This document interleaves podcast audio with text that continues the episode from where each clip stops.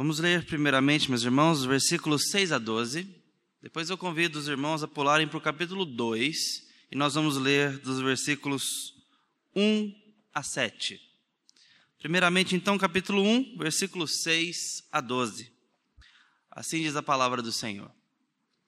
No dia em que os filhos de Deus vieram apresentar-se diante de Deus, veio também Satanás entre eles. Então perguntou o Senhor a Satanás: De onde vens? Satanás respondeu ao Senhor e disse: De rodear a terra e passear por ela. Perguntou ainda o Senhor a Satanás: Observaste o meu servo Jó?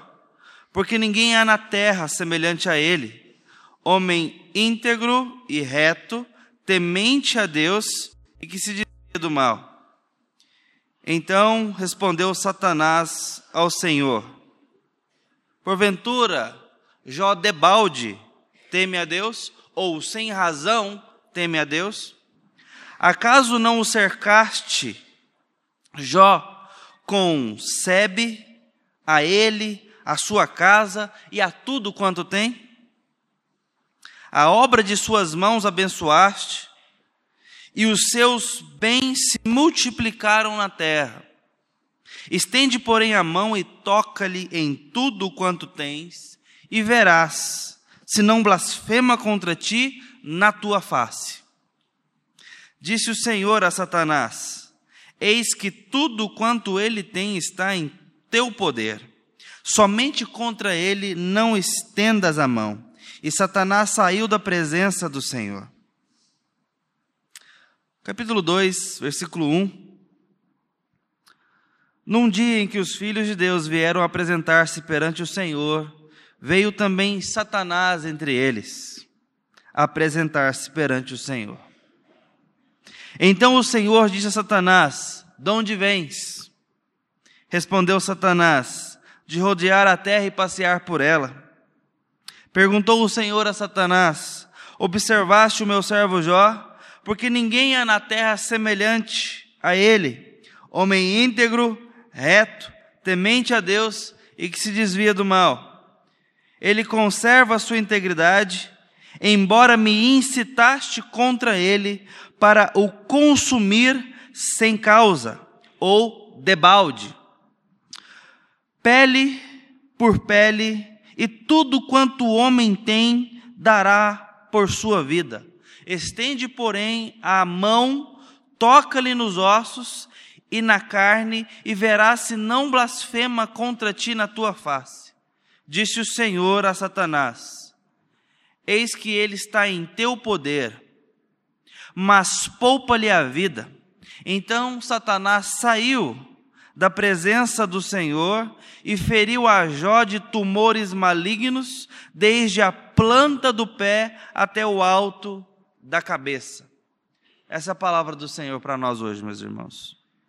O que está aqui diante de nós, nesses dois trechos que lemos, e os irmãos percebem no mínimo uma formalidade literária, porque nós temos um cabeçalho que se repete, ou uma introdução que se repete e há falas repetidas que nos mostram um modo de registro formal. Mas eu acredito que não seja apenas um recurso literário, mas também, de fato, como registro, uma narração do que estava acontecendo.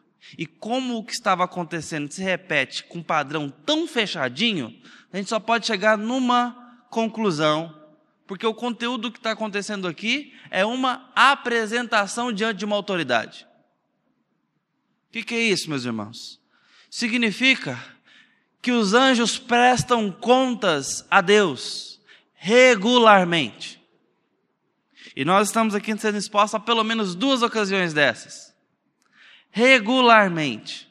Eles vão se apresentar diante do Senhor e eles prestam contas mediante a convocativa do Senhor. E nesse caso aqui, o foco está em Deus e o diabo. Nós não entramos em questão sobre o que os outros anjos têm a dizer, porque o autor aqui desse livro tem algo a nos dizer sobre Deus e o diabo. E o diálogo que está acontecendo entre os dois. E esse diálogo, diálogo é provocado por ninguém menos que o Senhor. O Senhor quer que aconteça essa conversa.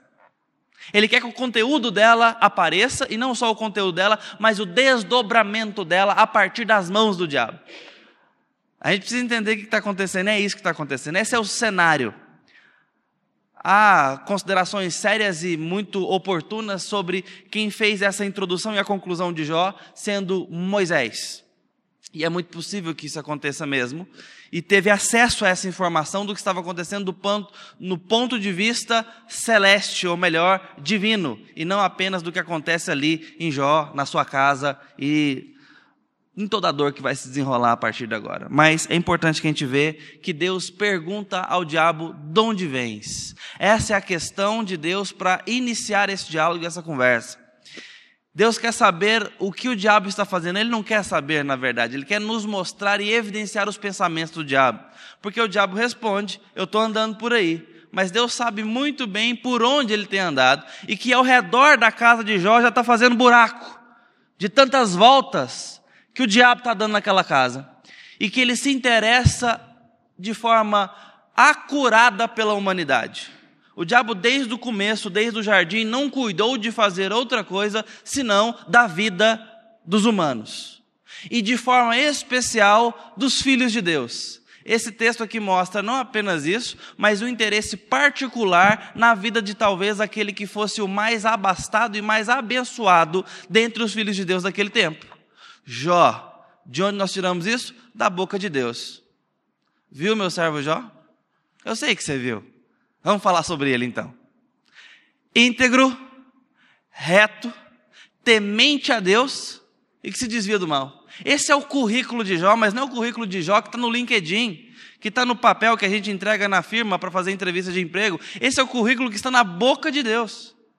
E os anjos têm particular interesse nos currículos dos filhos de Deus. Vocês lembram lá quando Jó teve um embate, ou Paulo teve um embate. Lembra quando os discípulos de Jesus teve embate com espíritos? Lembra de todas essas vezes onde é dito sobre eles conhecerem quem são as pessoas? Nesse caso aqui, você está vendo que Jó mantém um interesse particular na vida de Jó. Satanás está de olho na vida desse homem está interessado na vida desse homem, Deus puxa a língua dele, dizendo: ele é íntegro, esse cara é bom no escuro, ele permanece fiel quando ninguém está vendo, ele é reto, ele tem uma atitude correta diante das pessoas, publicamente. Ele é temente a Deus, esse homem tem adoração, ele tem piedade, ele se dobra diante de mim, ele me considera nas suas escolhas. Ele é sábio, que o temor a Deus nos envolve em sabedoria para tomarmos decisões. E esse homem se desvia do mal, significa que ele deliberadamente é santo. Ele escolhe ser santo. E nós sempre temos essa opção diante de nós, como filhos de Deus e filhas de Deus. Jó mantém uma vontade de obedecer a Deus ativa, cultivada. E é da boca de Deus que a gente escuta quem esse homem é. E pelo menos na primeira cena que nós lemos no capítulo 1, nós temos duas teses do diabo, dois ah, conceitos que ele tem na cabeça que ele vai colocar diante de Deus.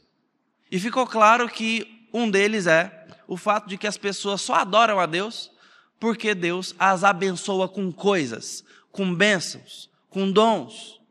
Acercam ela de, elas de coisas boas para a gente poder viver a vida, de recursos, de conforto. Ninguém ama mais a Deus do que os bens. E o diabo ainda deixa uma outra possibilidade: de que ninguém ama mais a Deus do que a família. Na primeira cena, isso fica claro para nós. Porque o que acontece aqui é que Deus fala: toma o que ele tem, tudo, e verás se não blasfema contra ti na tua face. E para o diabo, aqueles que adoram a Deus nas suas bênçãos são os que vão blasfemar contra Deus na escassez. Aqueles que amam a Deus quando têm, não são aqueles que vão continuar amando a Deus quando não tiver. São os mesmos, porém, que vão questionar se amargurar, sair da igreja, que é o primeiro ato de quem se revolta contra Deus, e blasfemar contra Ele e a Sua palavra quando Deus tirar ou quando as coisas se forem. As bênçãos que Deus deu outrora. Essa é uma tese do diabo. E meus irmãos, ele não tirou isso da cartola. O diabo tem motivo para pensar isso. Ele tem observado desde sempre, embora esse seja talvez o livro mais antigo da Escritura, mas ele tem observado interessadamente a conduta humana e ele tem esse pressuposto. Isso é possível sim, Senhor. É possível que ele só te adore porque o Senhor o abençoou. E sem que Jó soubesse, o diabo sai da presença de Deus com poder nas mãos, com autorização. O diabo tem um mandato de busca e destruição. Perdão pelo trocadilho. Mas o diabo tem esse poder nas mãos.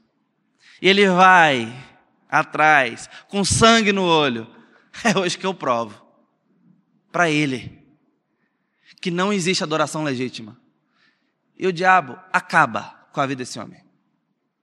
Num dia, o homem talvez mais rico do seu tempo, e não é pouco dinheiro, não é pouca a saúde financeira desse homem, a prosperidade de Jó. Num dia, ele simplesmente perde tudo e não tem recurso, não tem seguro, não tem para onde correr. Vem os caldeus, vem os sabeus e vem o fogo e consome tudo que aquele homem tem. Versículo 15, versículo 16 e versículo 17 devasta tudo que aquele tem. E isso num daquele homem tem, e isso apenas num único dia. A questão de Satanás aqui é que ninguém pode continuar a amar a Deus mais do que o dinheiro. Versículo 20 veio a resposta. Nu saí do ventre da minha mãe e nu voltarei. Já está dizendo que eu não trouxe nada para esse mundo, dele também não vou levar nada. O que plantei e colhi, entre o meu berço e a minha sepultura, não é a razão da minha vida. Tem algo a mais para viver. E aqui a gente começa a ser escancarado por uma realidade que nos choca, pelo menos a mim, meus irmãos. A fé desse homem. Jó não tem nada de paciente, não. Jó tem de fé. É muito diferente. O paciente é aquele que fica esperando Deus resolver o problema. Jó vai pedir a morte mais de 20 vezes nesse livro. De certa forma, direta e indiretamente. São 36 queixas a Deus. Isso não é paciência nenhuma. Por que, que me deu leite para mamar? Por que, que eu não morri no vento da minha mãe? Esse é Jó. Mas antes dele chegar nesse ponto, eu quero mostrar para os irmãos de cara quem é esse homem. Esse aqui. Perdi tudo, mas está tudo bem. Porque Deus tem controle, e eu estou convidando os irmãos aqui a pensar numa teologia que chama teologia da providência, que não diz nada mais, nada menos do que simplesmente o fato de Deus controlar, o Deus suprir, Deus providenciar a nossa vida. Como um Deus criador, sustentador e consumador da história. O livro de Jó é uma lupa para a gente poder ver detalhes onde Deus está. Ele também é um telescópio para a gente ver coisas imensas, de tal forma que possam ser observáveis. Você pegar e olhar para uma lua gigantesca e poder olhar ela do tamanho de uma maçã e ver os seus buracos. O livro de Jó nos convida a ter esses recursos ópticos para a gente poder olhar para as coisas que a gente não veria e começar a contemplar. E que coisas são essas? Deus e a sua soberania. Esse é um convite para nós nesse livro. A gente vê Deus em ação. A segunda tese dele é que ninguém consegue amar mais a Deus do diabo do que a família. Por que, que está em questão? Porque o diabo faz questão de levar dez e todos os filhos de Jó. Desmonta uma casa, ela cai sobre eles e morrem Todos. O que está acontecendo aqui não é apenas a morte de um filho, como se já não bastasse, obviamente, mas eram filhos que, diz o texto, que Jó colocava na presença de Deus constantemente. Sabe para quê? Para que, se porventura eles pecaram contra o Senhor no seu coração, não é o seguinte, não. O pai que está olhando para o filho que está envolvido com pornografia lá na adolescência, não é com o filho que está roubando o lanche da escola, com o filho que está maltratando o outro, que está mentindo. Não é esse o caso. Poderia ser, mas é um passo além.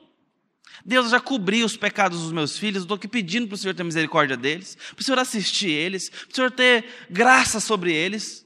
Mas agora, se tem alguma coisa no coraçãozinho deles, que desonra o Senhor, tem misericórdia, Deus. Todos os dias, essa oração. Esse é o livro de Jó. Essa é a família que está aqui. Uma família apresentada a Deus. Todos os dias.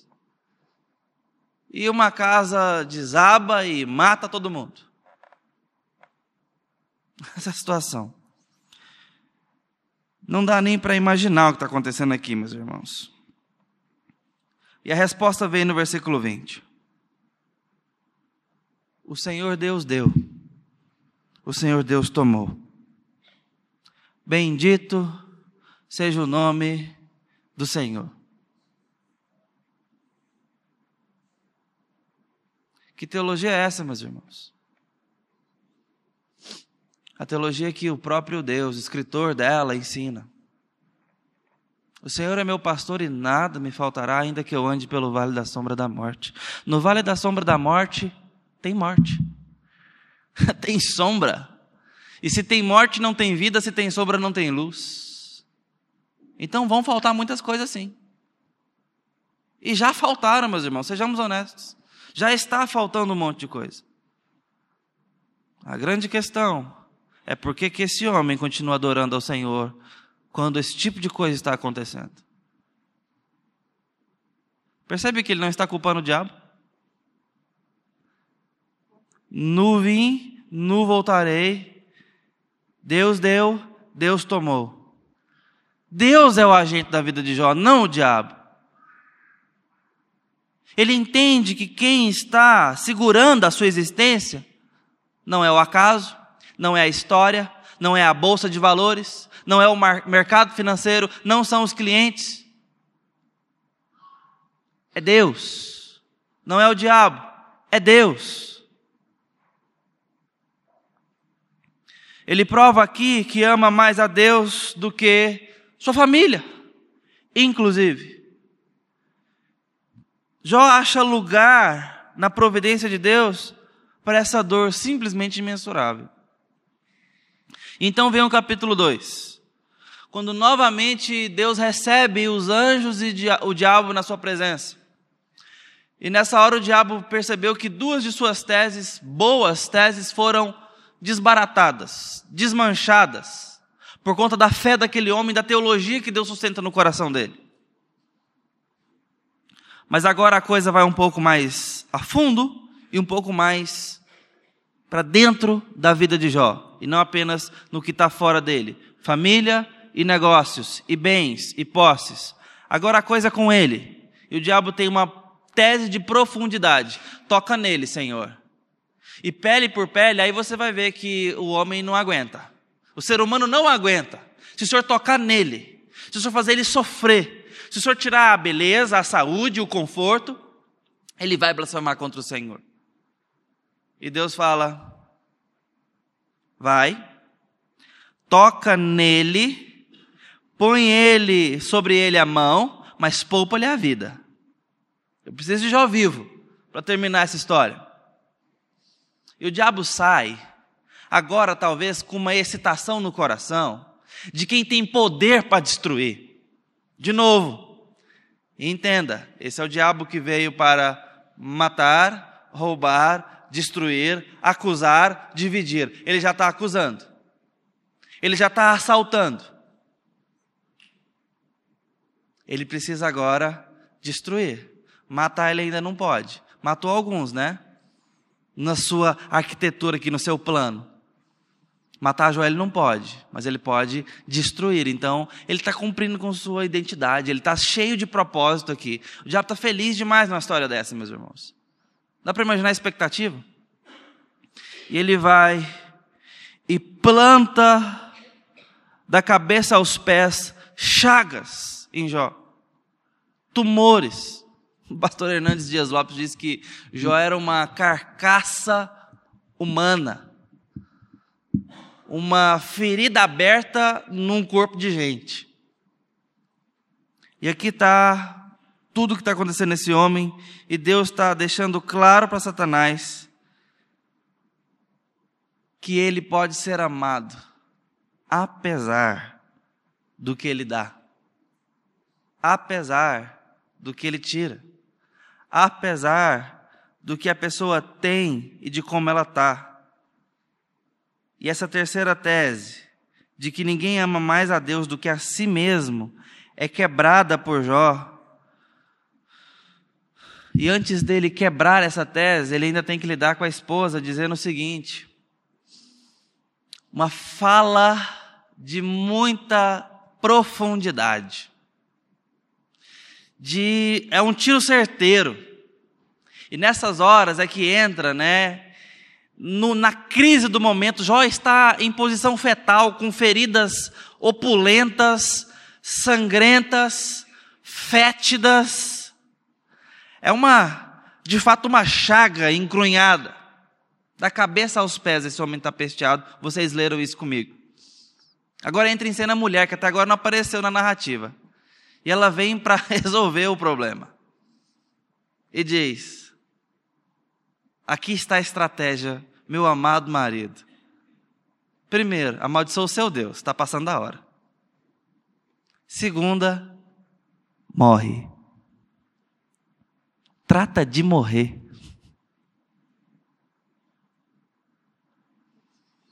Essa é a situação desse homem. Sua vida já não vale a pena ser, ser vivida. Sua vida diante de Deus já não faz sentido. Não é possível que você ainda mantenha contato com esse Deus. Amaldiçoa ele, portanto. Trata de fazer isso antes. Mas depois, em seguida, tenha dignidade de morrer, de tirar sua vida. E certamente essa mulher estava cascando fora. Vou te deixar um último recado aqui, Benzinho. Dá um jeito de fazer isso. Tchau. Mas Jó responde ela no versículo 9, se eu não me engano. Tu falas como uma louca. Nós temos recebido o bem de Deus. Não receberíamos, porventura, também o mal? Isso aqui é a teologia da providência, meus irmãos. Jó sabe que a vida dele está nas mãos de Deus e não está na mão do acaso, não está na mão da história, não está na mão da, dos acontecimentos. Ele sabe que Deus é Senhor da sua história e coloca isso em prática. Ele pega a aula da escola dominical que ele aprendeu na semana passada e usa na segunda-feira. Ele pega a teologia do último sermão e coloca em prática na sua semana, leva para sua casa. É isso que está acontecendo aqui. Esse homem aprendeu de Deus, sei lá onde. A Bíblia não nos, não nos mostra.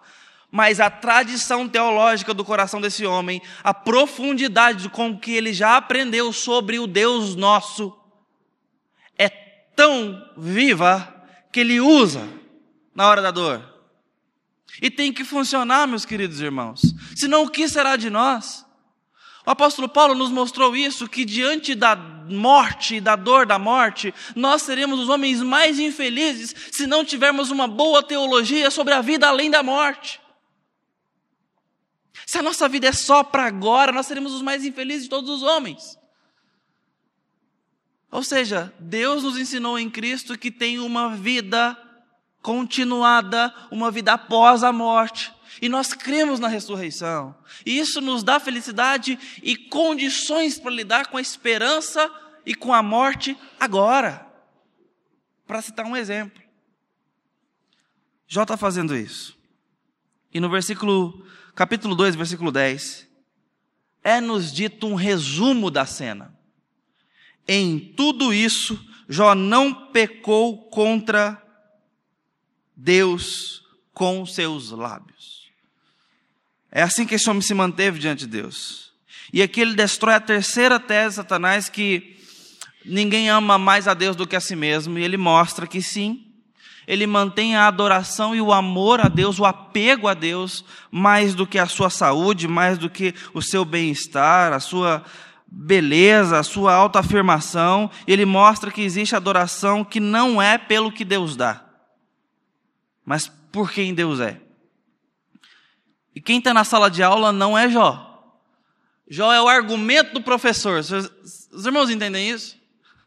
Deus está mostrando isso para o diabo. E o argumento vivo é Jó. Jó é a ilustração de Deus no discurso que está sendo proferido. Mas aí chegam os amigos.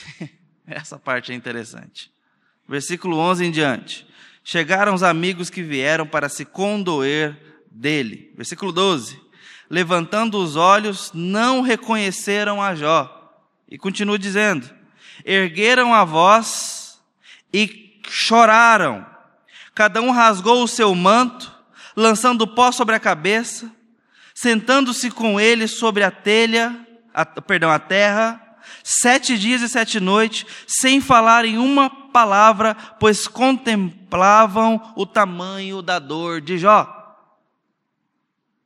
A mesma atitude que Jó teve quando viu a morte dos filhos, rasgou o manto, pôs terra sobre a cabeça, se prostrou e chorou. Os amigos chegam até Jó e o narrador aqui, ele quer nos mostrar exatamente a mesma atitude para nos provar que esses amigos são legítimos porque nós vamos ficar muito desconfiados disso daqui para frente, na, lendo Jó. Mas aqui ele quis nos mostrar que foi a mesma atitude de contrição esperada de alguém que realmente está em profunda dor. E esses homens choram com Jó, se rasgam ali as roupas, botam terra na cabeça e se assentam no chão com ele. E o que vem em seguida, meus irmãos, é aquilo que se é esperado num luto: silêncio. Mas não é silêncio de um momento de velório que a gente vem e não tem o que falar para aquele amigo querido nosso, aquele irmão querido nosso. A gente fala assim: eu só posso dar um abraço e ficar aqui sentado quietinho com você. Não é um momento. São sete dias. Sete dias de silêncio. Que não tinham o que falar. E meus irmãos, que bom que fosse se continuasse assim. Mas esses homens, de forma infeliz, quebram o silêncio. E o problema aqui não era amizade, era teologia. Porque eles começam a tentar resolver o problema. E começam a rasgar Jó por sofrimento a sofrimento, colocando um pecado por trás. Já ouviu falar da tal de enterrar a cabeça de, de bode ou de burro, sei lá? Tem esse negócio aqui em Goiás, a gente fala sobre isso. Ah, esse mercado aqui não está dando certo, essa loja, porque deve ter uma cabeça de burro enterrada aqui debaixo. Se abrir e cavucar, vai achar. Entendeu? Tá zicando tudo aqui. É uma crendice aí do povo. Eles estão achando uma razão por trás da dor. Ó, isso aqui, ó, esse tumor aqui tá com cara de adultério. Tinha que certeza, já, ó. Pode abrir o jogo para nós. Esse aqui está com cara de furto, acho que você roubou. Você não fez nenhuma sonegação, nenhum negócio assim. Aqui está com cara de que você falava grosso com a sua esposa. Aqui está com cara. Ele vai. Eles vão. E meus irmãos, Jó até agora não questionou Deus, mas chegou nesse momento aqui que ele não deu conta, não. Ele levantou 16 perguntas a Deus dizendo: Por que Deus? Por quê? Ele não responde aqueles amigos nesse momento. Ele vai escutando. E agora Jó começa a entrar num questionamento. Por que, Senhor? Já não estava bom o suficiente? Por que isso aqui está acontecendo? Esse pleito aqui de acusação. Porque agora não é mais a família, não é mais o corpo, não é mais os bens, Não são essas coisas. São além dessas coisas agora a moral, a espiritualidade, a reputação. Ele é pinchado de acusação severa e interessada. E esses homens têm uma teologia complicadíssima e a gente não tem tempo para entrar nelas, mas é incrível de se ver a teologia desses homens, de todo tipo que você imaginar. E aí já começa a levantar perguntas como: por que não morri antes de nascer? Por que houve leite que me amamentasse? Por que não me matas de uma vez, ó Deus? É onde Jó chega. Não blasfema, não acusa, não desonra a Deus, mas pede sinceramente para que Deus cesse a sua dor. É um homem cuja paciência se esgotou. Sabe que paciência? Da dor. Tem uma coisa sobre a dor que nós entendemos, meus irmãos. Com alguma outra experiência já dá para aprender essa lição. Cansa. Dor cansa. Dor não revigora nada, ela murcha, ela seca. Como quem está nadando há muito tempo e quer respirar, quer parar, quer se ancorar em alguma coisa. E os dias que esse homem viveu foram tão intensos que ele está falando: eu preciso parar de nadar. Me leva, Senhor. Está difícil. E é o que está acontecendo aqui. Mas ao todo, foram 16 perguntas. Mas as queixas somam mais de 30. Cerca de 34 consigo anotar para os irmãos. 34 queixas do homem que é tido como o grande paciente. Não, esse homem tem uma grande fé, paciência não. 34 queixas, ele está sendo honesto diante de Deus. Quais áreas foram afetadas até agora? Vou fazer uma recapitulação. Vida financeira, o homem mais rico do seu tempo foi a falência. Saúde, virou aqui um aborto humano. Casamento, vocês viram o episódio com a esposa, já dá para imaginar o que estava por trás. Filhos, eram dez, perdeu todos. Amizades, a amizade que ele tem aqui é aqueles caras que veio trazer o azeite, trouxe álcool de papelaria para jogar na, nas feridas dele. Este é o homem que está falido, enfermo, abandonado, enlutado e injustiçado. Esse é o homem que foi destruído em todas as áreas mais importantes da vida. Ele está no fundo do poço. E aqui, perdão o clichê, mas no fundo do poço só tem como olhar para um lado que é para cima. E eu estou dizendo isso, meus irmãos, por mais piegas que seja, porque é exatamente o que está acontecendo aqui. Esse cara, permita-me chamá-lo assim, não tira os olhos de Deus. Ele não tira os olhos de Deus. Está doendo e ele está falando com Deus. Está pedindo a morte, mas está pedindo para Deus. Dá para entender a diferença? Isso aqui é uma vida de oração, no mínimo. No mínimo, meus irmãos. Uma vida de oração. Ele põe a sua teologia em prática para funcionar, para segurar as pontas. A coisa vai apertando, vai doendo, ele continua olhando para Deus.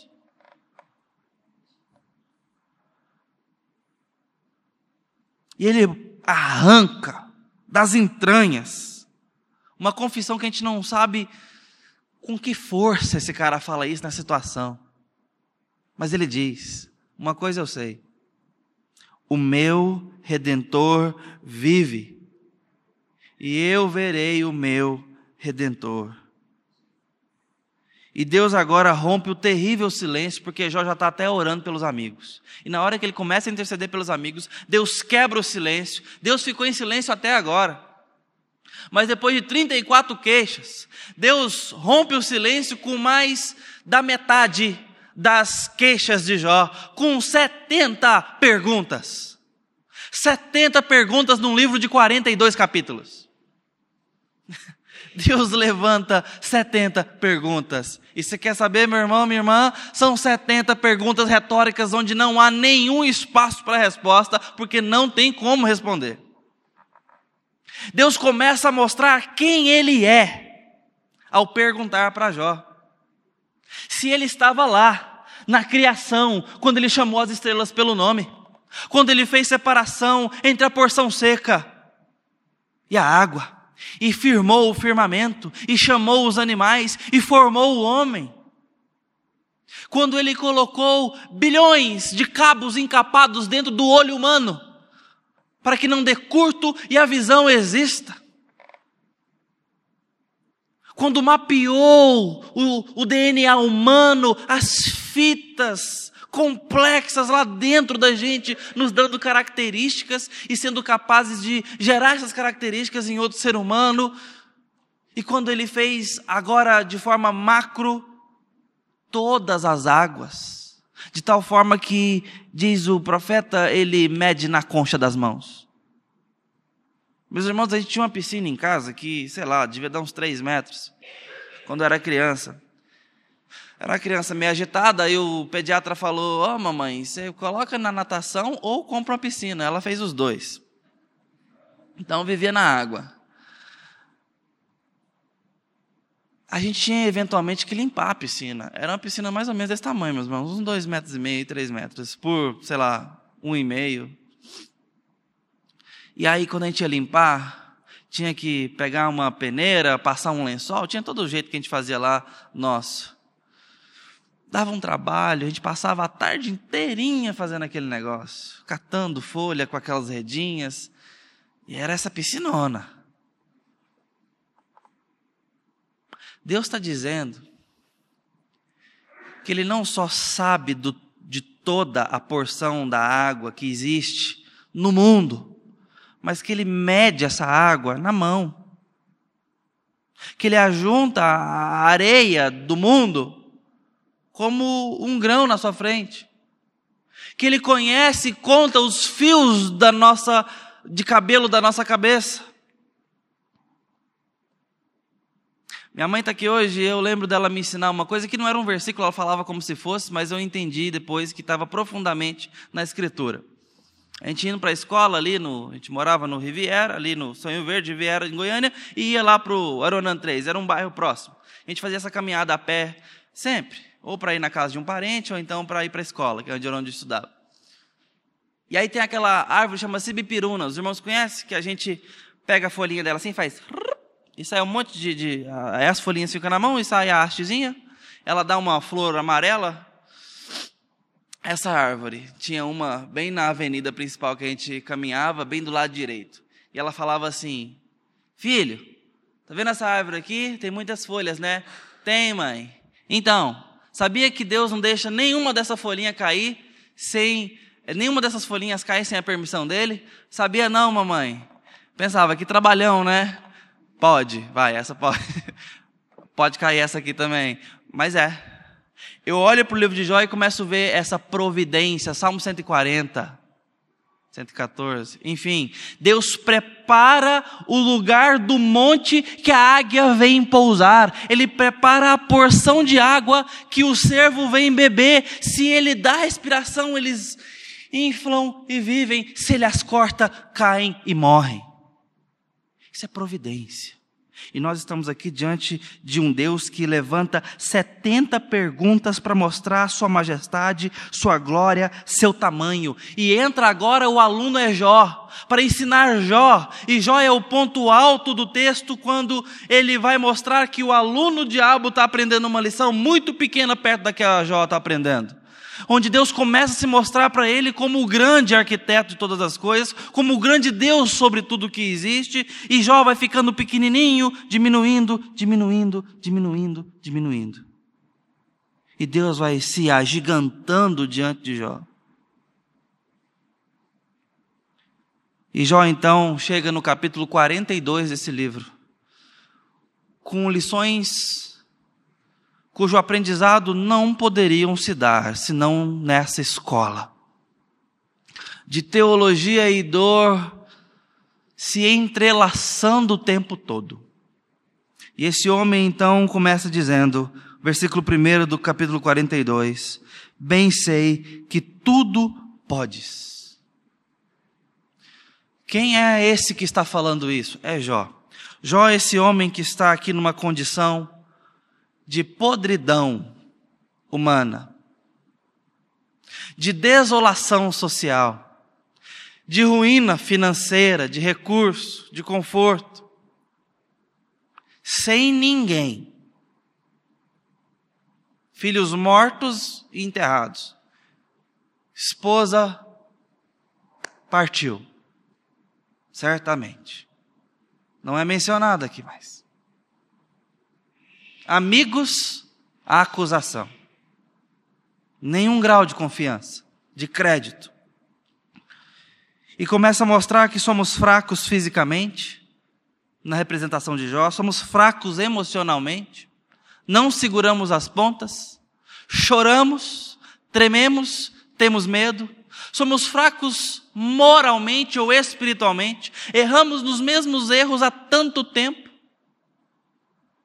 fazemos votos e os quebramos em milhões de partes. Somos pó. Meu pai faleceu com 48 anos de idade. Veio o irmão dele logo depois com talvez menos do que isso, o irmão caçula. Agora um outro irmão, são 11, tá? Não vou falar de todos porque só esses três foram. Mas veio outro agora, acho que não tinha 60 anos. Por aí. Minha família morre cedo. E a gente definha. Estávamos conversando sobre isso ontem. Aí minha mãe vai e fala, está repreendido em nome de Jesus, tá? Mas é. É porque ontem eu descobri que eu estou com ácido úrico alto. E meu pai tinha problema de gota e reumatismo. Foi aposentado do correio porque não dava conta de escrever mais. Já apontei os sinais. Meus irmãos, nós somos frágeis. Nós somos frágeis. Meu irmão aponta que está vindo viajar de Minasul para cá e eu fico com o coração apertado. Porque os nossos carros não têm segurança. Meu primo, sobrinho da minha mãe, foi assaltado agora entregando uma carga de caminhão. Quebraram o braço dele com um cano, quebraram o nariz, costela, foi parar no hospital. Se recuperou depois de uma longa jornada de hospital, de cirurgia e de intervenção pegou o caminhão e foi trabalhar. Caiu de uma ribanceira de 5 metros. Seu cotovelo, de onde ele estava sem cinto, certamente, de onde bateu a carcaça do caminhão, moeu. Era esse braço que tinha sido quebrado. Estou falando isso num período aí de quatro meses, tá? Nós somos frágeis, meus irmãos. Se alguém levantar contra nós com a pedra na mão, elas nos matam. Nossos carros se amassam todos se colidirem. Doenças chegam e nos abatem. Nós não aguentamos as pressões, as acusações, os abandonos, as rupturas. Nós lidamos muito mal com a dor. Há uma sensação de que nós não fomos projetados para essa vida. Tudo nos ameaça. Tudo é grave. Jesus chega e vê o seu amigo morto em João 11 e chora, nos provando que não fomos feitos para passar por esse tipo de experiência. Nós não estamos preparados para isso. E Jó está mostrando aqui o acúmulo dessas dores, o acúmulo de tudo que está acontecendo. Então ele é levado a olhar para Deus e falar: Senhor, sei que tudo podes, a despeito da nossa estrutura tão frágil. Que bom é saber que o Senhor não é frágil. Que bom que eu posso olhar para um Deus que pode todas as coisas, porque eu não posso. Jó é encorajado e apertado a olhar além dos livros de autoajuda que permeiam toda a nossa filosofia hoje. Jó é levado a olhar muito além do que o homem é capaz, porque ele vê que não é capaz. Ele tem que ter recurso além dele. Jó tem que ter recurso em outro. Jó tem que ter ajuda que vem do alto, porque ele não consegue prover para si, ele não consegue receber dos seus semelhantes. Se não tem Deus na vida de Jó, esse homem está perdido e ele está nos dando uma lição de esperança e de teologia que funciona. Eu olho para Deus e vejo que Deus pode todas as coisas. Eu olho para Deus e vejo que Deus é capaz de todas as coisas. Em segundo lugar, ele ainda diz no versículo 42, versículo 2: Nenhum de seus planos pode ser frustrado. Isso aqui é, eu sei que tudo pode, e nenhum de seus planos pode ser frustrado. Qual a importância disso nessa situação, meus irmãos? Não basta Deus ser poderoso se ele não tem propósito, se ele não tem uma história para escrever. Eu tenho que olhar para a minha história e falar: Deus, o Senhor tem planos. Não é que ele tem um plano especial para mim, é que ele tem planos e eu sou filho dele. E um pai arrasta os seus filhos nos seus planos.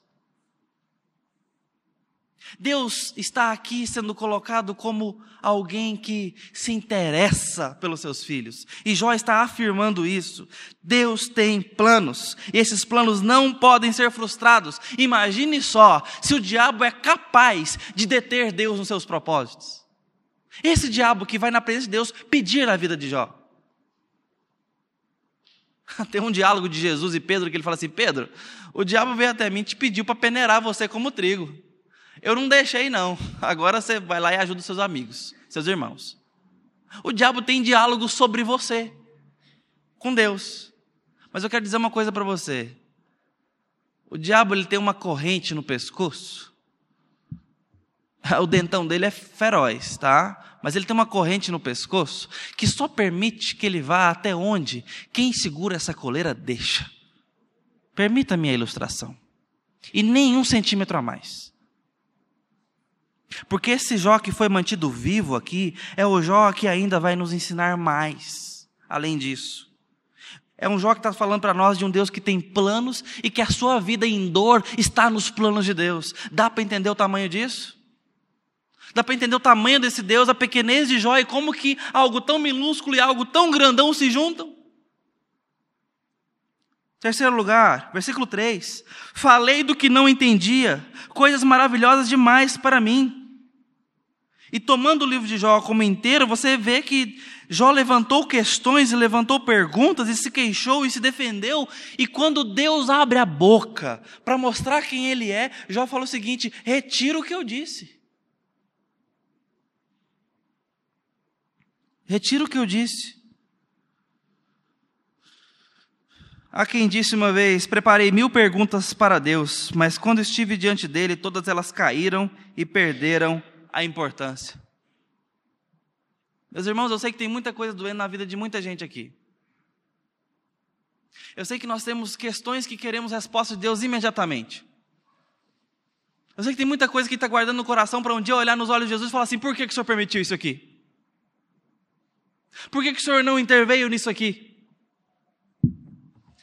Mas eu quero dizer para o seu coração hoje, para o meu coração, meus irmãos, diante de Jesus, nossas dores não terão relevância como algo que dói, mas como algo que nos fez caminhar com Ele para chegar até esse momento de estar olhando nos olhos do nosso Redentor. E o resto foi degrau, foi caminho, porque Ele é caminho. Mas eu preciso entender que Ele está comigo na dor, no vale da sombra da morte, para chegar lá, onde Ele quer que eu chegue. Versículo 5: Eu te conhecia só de ouvir, mas agora os meus olhos te veem. Agora os meus olhos te veem. João 17,3 eu quero encerrar aqui, meus irmãos. A vida eterna é esta que te conheçam a ti e a Jesus Cristo que enviaste. Conheçamos e prossigamos em conhecer ao Senhor, disse o profeta. Queridos irmãos, a vida de Jó continua, essa história vai longe. Tem oito lições aqui que nós poderíamos aprender da boca de Jó, mas essas quatro já são suficientes para que a gente entenda que as nossas alegrias e dores estão na mão do nosso Senhor. E isso é uma estrutura de confiança e de segurança que não faz que não tem não faz adversários, não tem competição à altura. Eu quero dizer para o seu coração, para o meu essa manhã que você precisa trazer as suas dores para o Senhor suas expectativas, porque Deus está cuidando das coisas. Basta um Jó, tá? Mas Jó nos espelha em experiências diferentes. Eu estou dizendo que basta um porque não é possível que Deus vai repetir isso aqui na história de mais gente, tá? Mas em porções separadas, ah, ele já está trabalhando assim. Traz sua dor para o Senhor. Traz sua desolação para o Senhor. Deus tem planos. E Ele está bem intencionado. Mas que planos são esses e que intenções são essas? Eu resumo aqui. Em que você o conheça mais. Que nós o amemos mais, o adoremos mais, o enxerguemos mais. Lewis fala isso. Que Deus sussurra suas verdades, mas grita através do megafone da dor suas verdades. Eu quero te dar um tempo de oração, nós vamos falar com o Senhor. Ó bondoso Deus, amado Pai, pegamos carona com esse episódio tão ímpar para dizer que precisamos ver mais o Senhor e perceber mais o Senhor na nossa vida, na nossa história como um todo. Ajuda-nos a não desperdiçar nossas dores, nem mesmo nossas alegrias, mas perceber o teu amor e o teu compromisso diante de tudo isso que temos vivido. E nos momentos em que o Senhor não nos mostrar, dá-nos resiliência e fé e adoração para esperar até a sua manifestação. Te peço isso ao teu rebanho hoje, ao meu coração, em nome de Jesus. Amém.